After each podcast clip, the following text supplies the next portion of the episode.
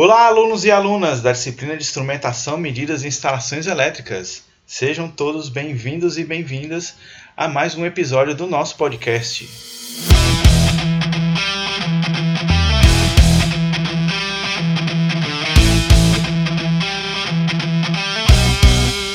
Aqui, professor Rafael Amaral. E aqui é professor Dal. No nosso último bate-papo, encerramos a saga da unidade 7 com um dos principais tópicos da norma NBR 5410 em relação ao dimensionamento da iluminação, o número de pontos de tomada e suas respectivas potências para a previsão de cargas de uma instalação, bem como o dimensionamento dos condutores dessa instalação.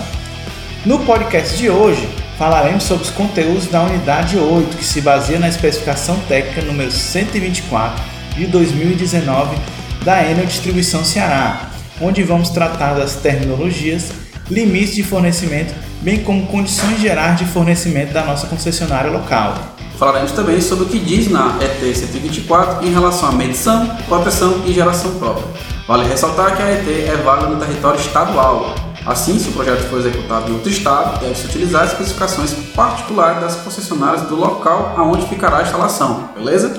E se você ainda não escutou os podcasts anteriores, Acesse já a sua plataforma de streaming de áudio preferida e mantenha-se atualizado com o conteúdo da nossa disciplina.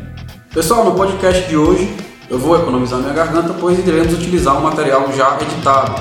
Vai fazer isso para podermos ter tempo para organizar nossas atividades melhor, ok? Então, vocês vão ficar aí com o professor Amaral e eu volto no final do podcast para se despedir. Não se preocupe, se vocês sentirem saudade da minha voz, é só escutar os podcasts anteriores, beleza? Vamos lá? Preparados? Bora começar!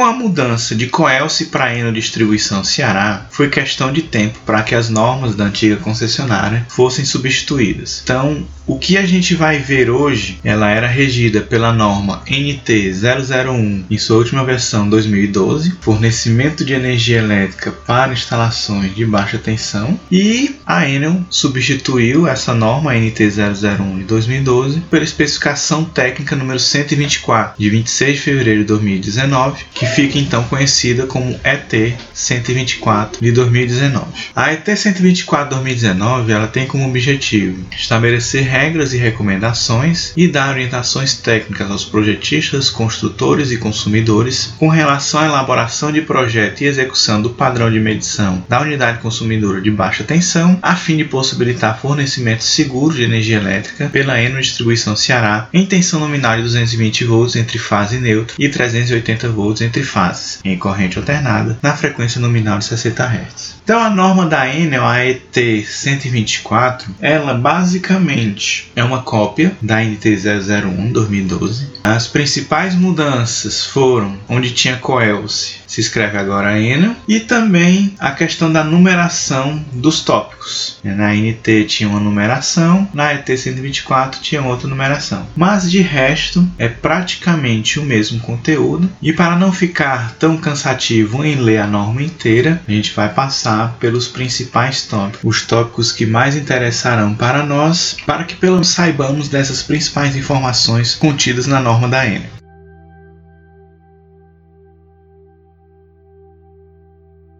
O principal tópico da norma é o item 6, descrição, onde ele vai destrinchar todas as informações necessárias, todas as definições, todos os tópicos que foram falados lá no conteúdo sobre os limites de fornecimento, proteção, medição, aterramento, etc. Onde ele começa no item 6.1 em conformidade com as normas e diz que os componentes da instalação devem satisfazer as normas brasileiras que lhes sejam aplicáveis e na falta destas as normas IEC e ISO. O campo de aplicação da norma se destina a unidades consumidoras individuais, ou seja, essa norma ela não vai valer para edifícios, para prédios, para shopping. Então esse documento aplica-se a unidades consumidoras individuais, não agrupadas, conectadas à rede aérea de baixa tensão com carga instalada até 75 kW. Novas ou reformar, localizadas nas zonas urbanas ou rurais e respeitando-se o que precede prescreve a NBR 5410, NBR 10676 e legislação emanada da Agência Nacional de Energia Elétrica, a ANEEL. Se a gente tem uma unidade consumidora onde a carga instalada ela ficou superior a 75 kW, aí já deve se passar para um outro tipo de fornecimento, não será mais atendido pela baixa tensão e sim pela média tensão e aí também será outra norma que vai descrever as necessidades dessa unidade consumidora. Aqui nós ficamos então com as unidades individuais, repetindo, que não são agrupadas e que estão conectadas ou que serão conectadas na rede aérea de baixa tensão com carga instalada de até 75 kW. Essa norma ela também se aplica a ligações em caráter provisórios e a ligações em redes aéreas e subterrâneas de baixa tensão. E o item 6.3, terminologia e definições, vai trazer aí uma pancada de definições típico de legislação de norma. Sabe como vocês assinam o contrato? Aí lá no começo diz: Fulano de tal agora será tratado como contratante, Fulano de tal ou empresa tal agora é, é definido como contratado. Pois é, essas definições também fazem parte da norma da Enel e aí a gente traz algumas delas, um destaque para algumas e outras a gente só passa por cima. A primeira definição trazida, 6.3.1, área de corrosão muito severa, ambientes expostos diretamente à ação corrosiva sem nenhum anteparo natural ou artificial, ficando no máximo até 2 km da praia, de portuários salinos e embocadouros de rios. No caso de Fortaleza, esta área está indicada no mapa WKI-OMBR-MA TRAT-18, traço 0248, traço INBR, é a nova indicação do mapa. Inclusive, essas indicações ficaram bem mais complexas com a INA, com a Coelce elas eram mais simples e deve ter alguma coisa a ver com o fato de que a ENA é uma empresa global, é né, uma empresa mundial que tem atuação aí em todos os continentes. No slide 7 temos então o um mapa de Fortaleza com a definição dessas áreas de corrosão, onde a área C é a área de corrosão muito severa, vocês podem dar uma olhadinha no mapa. Seguindo temos definição de aterramento, temos definição de cabo concêntrico, que é o cabo utilizado para fazer a derivação da rede para a unidade consumidora. Então ela diz que o cabo multipolar constituído por um condutor central isolado e uma ou mais camadas de condutores dispostos helicoidalmente isolados entre si gente tem no slide 8 uma figura exemplo de um cabo concêntrico. Então, antigamente, a gente vinha saindo do poste dois fiozinhos para chegar até na casa. Era o fase e o neutro. A gente até ainda vê isso nas instalações mais antigas. Agora, nas ligações mais novas, a gente vê só um cabo chegando, onde lá dentro já está o fase e já está o neutro. Essa é a grande vantagem do cabo concêntrico. Temos aí a definição da caixa de medição, onde ela diz que é uma caixa lacrável destinada à instalação do medidor e seus acessórios, deve abrigar somente os equipamentos de medição e a proteção geral. Aí no slide 9 temos o exemplo de caixa de medição, mais à esquerda uma caixa de medição individual, que é o que nós trabalharemos em nossas unidades residenciais, e à direita, caixas de medição agrupada, que é muito comum nos prédios, condomínios, edifícios, etc. Prosseguindo, vem definições do que é calçado e passeio, do que é carga instalada, do que é consumidor, do que é condomínio horizontal fechado, do que é desmembramento, do que é disjuntor termomagnético. Aí nós damos um pequeno destaque para o disjuntor termomagnético, que é o dispositivo de proteção e manobra destinado a proteger os condutores e demais equipamentos da unidade consumidora contra sobrecarga e curto-circuito. E temos no slide 12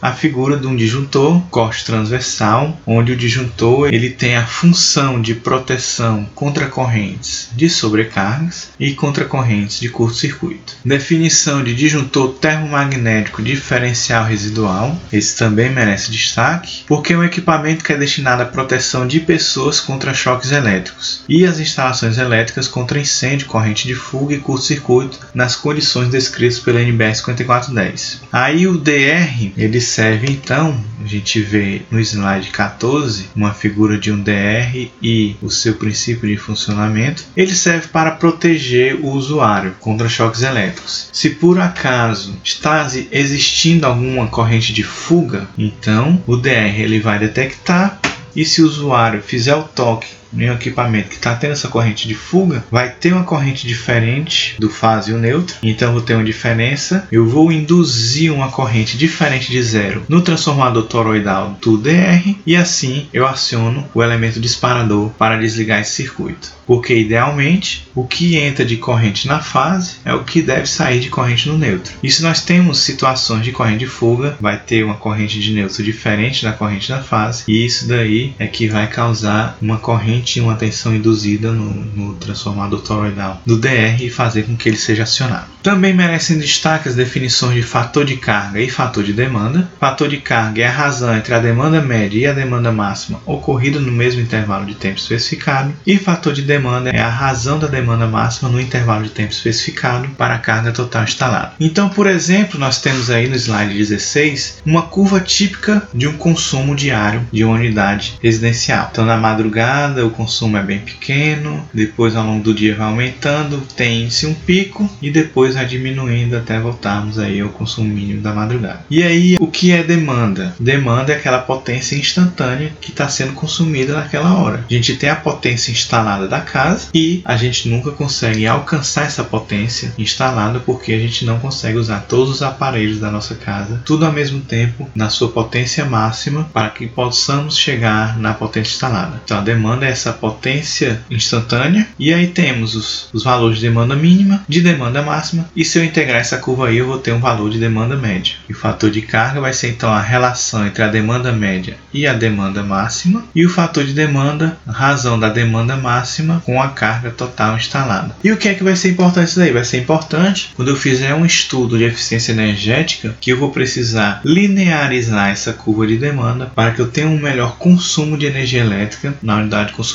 ao longo do dia. Mais definições. Temos aí definição de fator de potência, definição de fornecimento provisório, definição de interruptor diferencial residual, definição de loteamento, definição de perturbação do sistema elétrico, definição de pontalete, e aí tem no slide 19 a figura do que é um pontalete, que é o suporte instalado em estrutura situada no terreno do consumidor, no limite da via pública, às suas expensas, quer dizer, é o consumidor que tem que comprar o pontalete e tem que instalar. A finalidade do pontalete é fixar, elevar ou desviar o ramal de ligação aéreo e o ponto de entrega. Continuando nas definições, temos definição de poste auxiliar, potência disponibilizada, quadro distribuição principal. Aí destacamos então o poste auxiliar e o quadro distribuição principal na figura do slide 21. A gente tem um exemplo de uma típica rede de distribuição da Enel com o poste da Enel. E aí nós temos o limite da via pública, um poste auxiliar, onde chega o ponto de entrega. Então o cabo desce no poste auxiliar para a caixa de medição e da caixa de medição medição. Nesse exemplo aí, ele foi via subterrâneo até chegar no quadro de distribuição principal. Seguindo com as definições: rede de baixa tensão, rede de média tensão, terminal de consulta ao consumo individual, unidade consumidora, via pública e vistoria. Então, vocês podem perceber que eu não entrei em detalhes de todas essas definições. Vocês podem estar conferindo isso nos slides da aula, todos os pormenores de cada definição, porque o importante é a gente fixar as definições definições mais relevantes. Continuando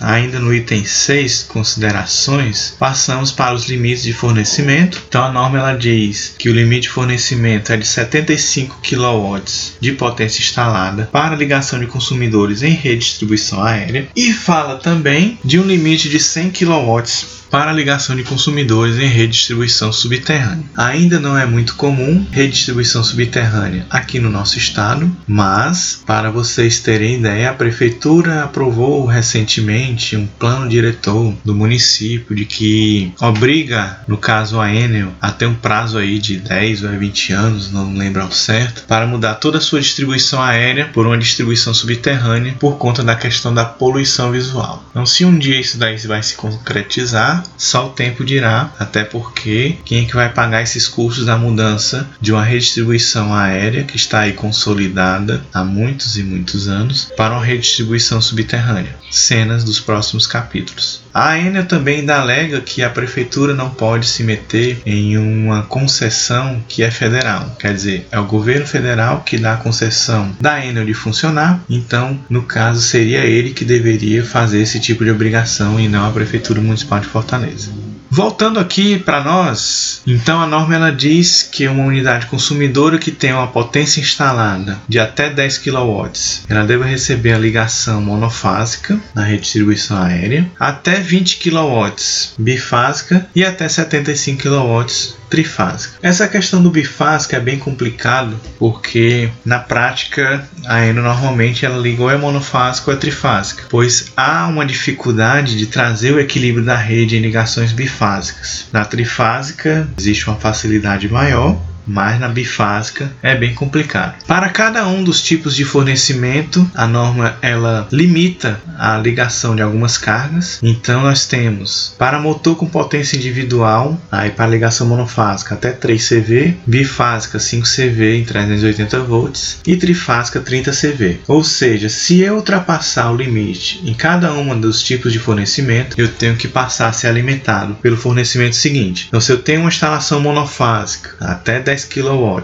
mas eu tenho um motor de 4 CV, por exemplo, aí eu não posso mais ligar ele na rede monofásica. Tenho que passar para uma bifásica, que na prática, na verdade, eu passo para uma trifásica. Na trifásica, eu superei o limite de 30 CV, aí eu já passo a ter que alimentar a minha instalação com média tensão através de subestação. E isso vale para todas as outras cargas. No item B, nós temos aparelho com potência individual de até 5 kW na monofásica, 8 kW na bifásica em 380 volts e 20 kVA na trifásica. Máquina de solda transformador com potência de até 2 kVA na monofásica, 6 kVA bifásica em 380 volts e 15 kVA na unidade trifásica trifásica. E por fim, aparelhos de raio-x, o limite é a potência de até 4 kVA na monofásica, 8 kVA na bifásica em 380 volts e 20 kVA na trifásica. No slide 26 temos então a ilustração de, como são feitos os fornecimentos monofásico, bifásico e trifásico e uma tabela que apresenta as principais tensões nominais utilizadas em sistema de distribuição aqui no Brasil.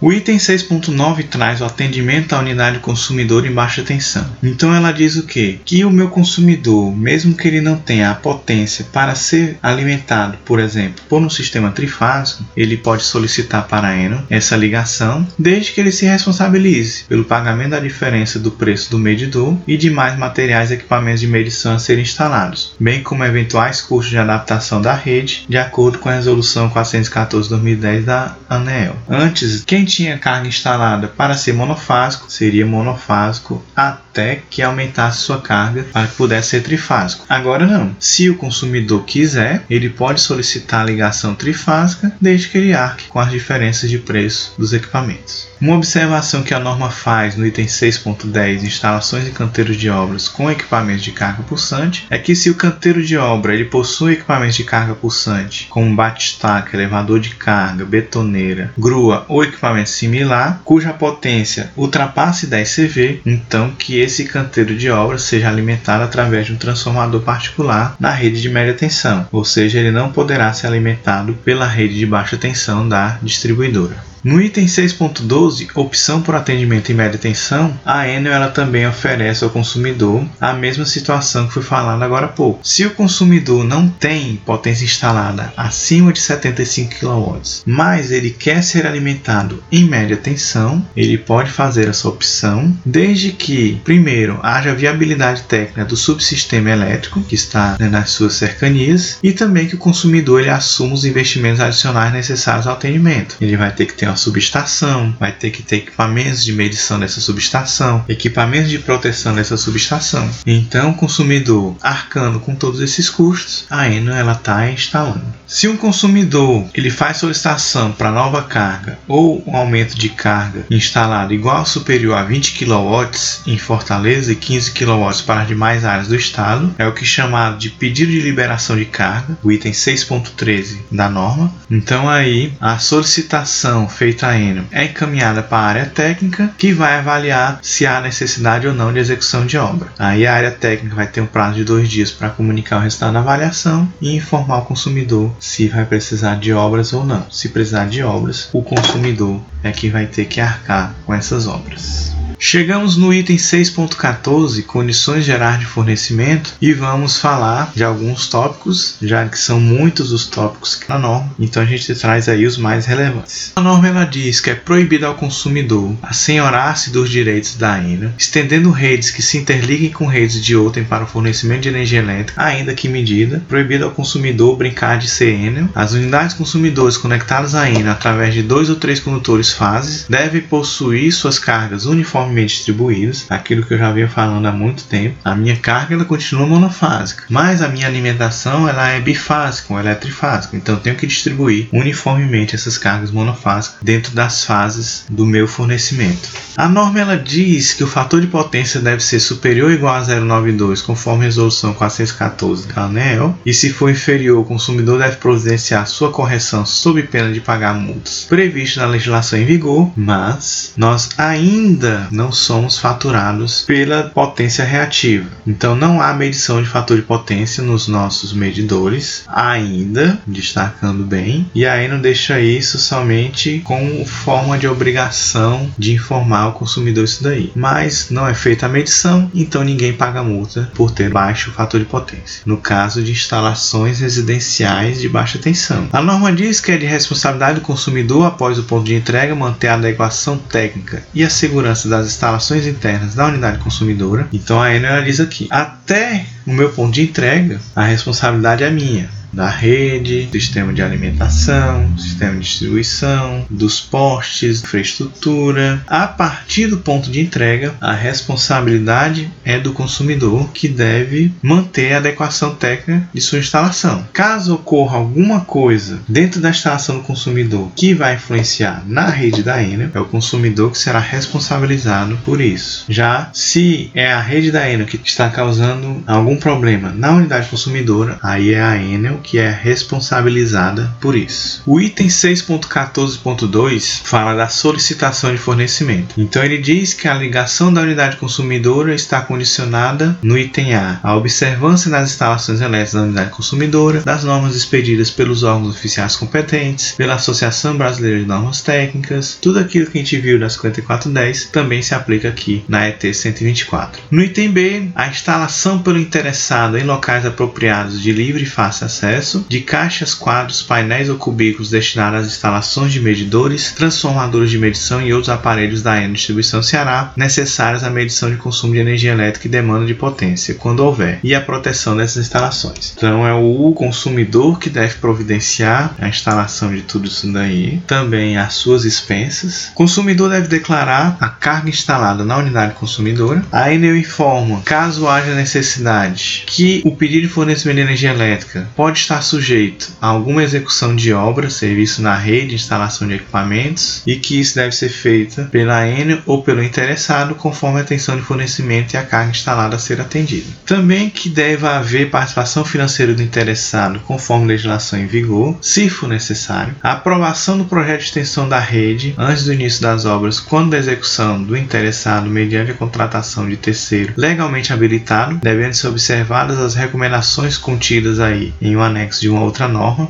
que agora os códigos estão muito grandes, não vale a pena mais ficar falando. E se for necessário, também a obtenção de autorização federal para a construção de rede destinada ao uso exclusivo do interessado. Como foi falado um pouquinho mais cedo, a norma ela limita a instalação de cargas de algumas potências para os tipos de fornecimento existente, monofásico, bifásico, trifásico, onde aí a norma ela diz que a ligação de aparelhos com carga de flutuação brusca, como solda elétrica, motores com partidos frequentes, raio-x, eletrogalvanização e similares, ou quaisquer outros causadores de distúrbio de tensão corrente, de extensão da forma de onda tensão, ou de outras instalações que representam condições diferentes das usuais, são tratadas como especiais e devem ser observadas as seguintes disposições. Trago as principais. Se após a ligação da unidade consumidora for constatada que determinadas cargas ocasionam perturbações do fornecimento regular, a Enel ela vai exigir, poderá exigir exigir, segundo seu exclusivo critério, que as mesmas sejam desligadas até a adequação do sistema de fornecimento às expensas do consumidor. Você percebe aí que o consumidor paga quase tudo. Motores trifásicos com potência nominal até 5 CV podem ser acionados na partida com ligação direta à rede. Então, por mais que a Enel limita, por exemplo, para um sistema trifásico, um motor de potência máxima de 30 CV, mas eu não posso ligar esse motor de 30 CV diretamente na rede. Eu tenho que usar de dispositivos para redução da corrente partida, sendo os mais indicados inversores de frequência e as chaves soft starter. A norma também diz que no caso da instalação de mais de um aparelho de raio-x ou máquina de solda numa unidade consumidora, esse limite deve ser equivalente à potência demandada pelos mesmos, calculado do seguinte modo. Então ele faz aí um cálculo de demanda de aparelhos de raio-x ou de máquina de solda. E a tabela 5 apresenta os métodos de partidas indicados dependendo da potência dos motores. A norma ela também trata sobre as condições de suspensão de fornecimento. Então algumas prescrições que ela diz, a Enel ela pode suspender imediatamente fornecimento quando for constatada deficiência técnica ou de segurança na unidade consumidora que caracterize risco iminente de danos a pessoas, bens ou ao funcionamento do sistema elétrico. Aí nesse caso a Enel vai fazer uma notificação por escrito e vai entregar ao consumidor com antecedência mínima aí de três dias corridos. Se por acaso acontecer um aumento de carga sem a consulta prévia à Enel e que prejudique o atendimento a outras unidades consumidoras, também a Enel poderá suspender o fornecimento de energia elétrica e para outras condições, como falta de pagamento, principalmente, aí a gente deve consultar a resolução da ANEL 414 de 2010 que fala sobre esses tópicos. Outro ponto de destaque é a questão da ligação de bomba de incêndio. A Enel ela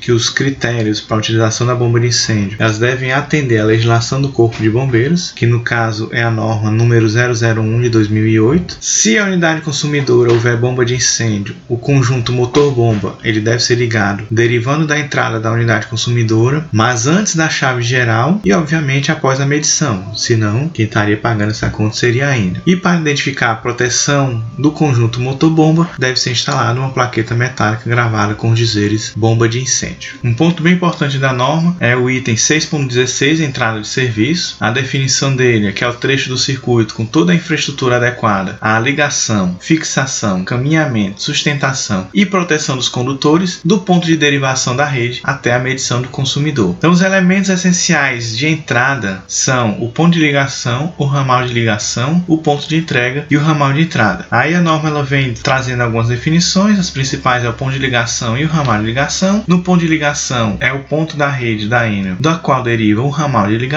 e o ramal de ligação é um conjunto de condutores e acessórios instalados entre o ponto de ligação da rede e o ponto de entrega. Apresentamos então no slide 38, 39 e 40 exemplos com fotos reais de ramal de entrada, de ponto de ligação, de ramal de ligação e de ponto de entrega. Então vocês podem estar conferindo aí nessas fotos a indicação de cada um destes pontos. No ramal de ligação aéreo, a norma ela diz que devem ser observadas algumas prescrições. Trago aqui as principais. A primeira mais óbvia é que deve ser de montagem necessariamente aérea e ao tempo em toda a sua extensão. Os condutores utilizados no ramal de ligação devem ser cabos concêntricos de cobre com seção de 4, 6 ou 10 mm quadrados ou de alumínio de 6, 10 ou 16 para carga instalada de até 30 kW, derivando da caixa de derivação conforme a tabela. Então a gente apresenta a tabela 1 no slide 42, que traz, dependendo da potência instalada e do tipo de fornecimento, qual que vai ser o cabo, qual que vai ser o disjuntor geral, qual que vai ser a seção do eletroduto, entre outras definições. Continuando nas prescrições do ramal de ligação aéreo, a norma diz que é expressamente proibido o uso de condutores de alumínio nas instalações de unidades consumidoras residenciais, conforme recomendação da 5410, que não se deve cruzar terrenos de terceiros e se for cruzar, este terceiro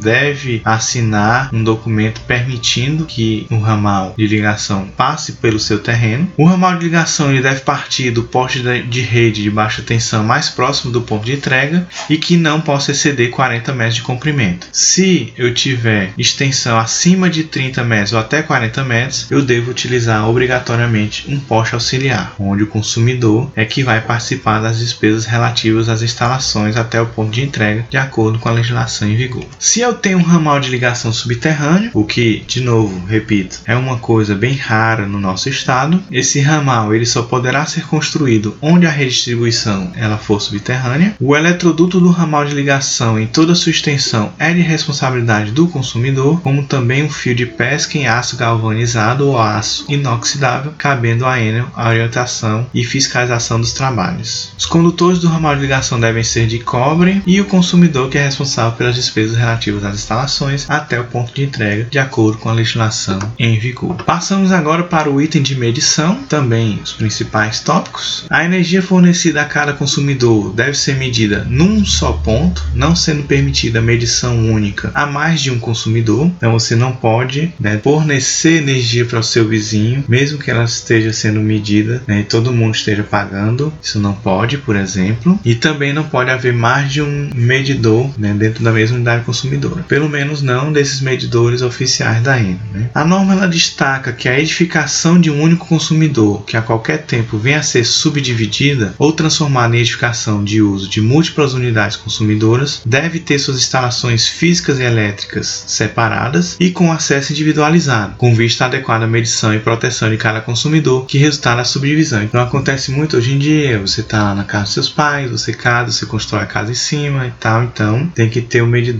para a casa de baixo, tem que ter um medidor para casa de cima. A única notícia boa onde o consumidor não vai gastar dinheiro é que o medidor de mais equipamentos de medição devem ser fornecidos e instalados pela Enel às suas expensas, exceto quando previsto o contrário em legislação específica. Ufa, pelo menos isso, né, pessoal? Os demais materiais de entrada de serviço, poste auxiliar, caixa de medição, eletrodutos, condutores do ramal de entrada, dispositivos de proteção, armação secundária, isoladores, aterramento e outros, são fornecidos e instalados pelo consumidor, conforme padronização contida neste documento, estando sujeitos à aprovação pela Enel Distribuição Ceará. É, notícia boa, tem duração curta, como se diz. Alegria de pobre dura pouco. A Enel paga o medidor, mas em compensação, olha aí o que sobra para ti. Sobre a proteção, a norma diz que toda instalação deve ser equipada com dispositivo que assegure adequada proteção e permita interromper o fornecimento em carga sem que o medidor seja desligado. A proteção deve ser feita através de disjuntor termomagnético, que nem a gente já viu. O neutro, ele nunca deve ser seccionado, né? nem com chave, nem com disjuntor, nem com fusível. E a inspeção efetuada pela Enel para a ligação da unidade consumidora deve ser feita até a proteção geral e o aterramento. Na proteção adicional contra choques elétricos, o item 6.20, a norma ela diz que o DR ele deve ser instalado conforme a recomendação da 5410 pelo interessado após a caixa de medição, onde a proteção dos circuitos ela pode ser realizada individualmente ou por grupos de circuitos e que a proteção adicional provida pelo uso do DR ela visa os casos como falhas de outros meios de proteção e de descuido ou imprudência do usuário. Então ela traz ainda, de acordo com a 5410, onde que deve se utilizar a instalação de DR.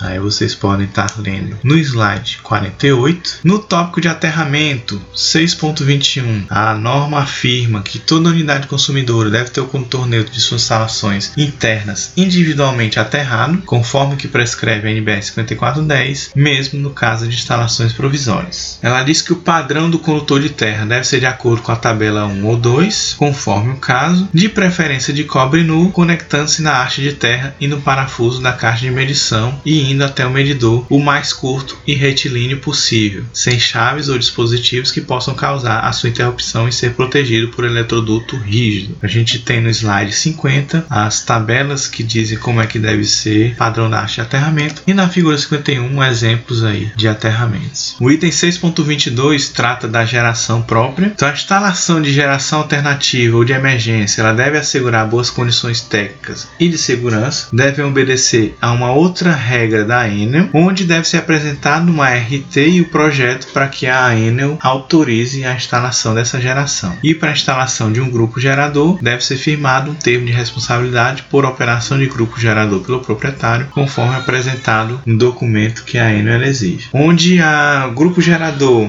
a Enel ela proíbe que seja ligado em paralelo com a rede, quer dizer que eu forneça energia para a rede, mas se eu tenho microgeração através de painéis fotovoltaicos ou através de aerogeradores, como eu mostro aí no slide 53, aí eu posso fornecer energia para a rede, mas eu tenho que apresentar o projeto, ele tem que ser aprovado para que eu possa fazer as devidas instalações. Quase terminando, temos no item 6.23 a questão do projeto, onde as novas instalações elétricas de todas as edificações devem obrigatoriamente possuir sistema de aterramento e instalações elétricas compatíveis com a utilização do condutor terra de proteção, bem como tomadas com o terceiro contato correspondente, conforme a Lei 11.337 e a NBR 5410. E aí ela ainda ressalta que o padrão brasileiro de tomadas está especificado na norma brasileira NBR 14136, que a gente já viu. A seção mínima dos condutores para circuito de iluminação é de 1,5 mm e para circuitos de tomada de 2,5 mm e que o projeto e execução das instalações elétricas da unidade consumidora é de responsabilidade do cliente, devendo atender a este documento e as recomendações da NBR 5410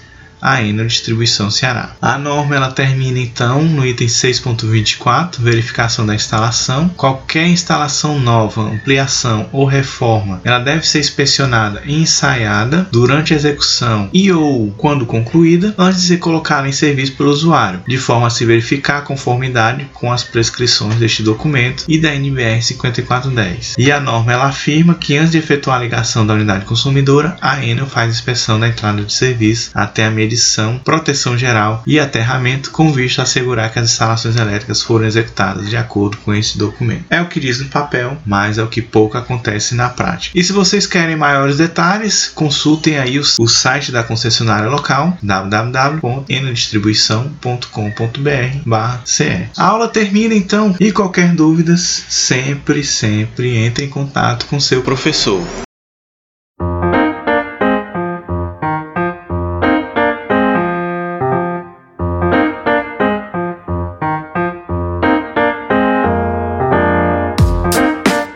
Bom, pessoal, é isso aí. Hoje foi bem puxado, né? Nós sabemos.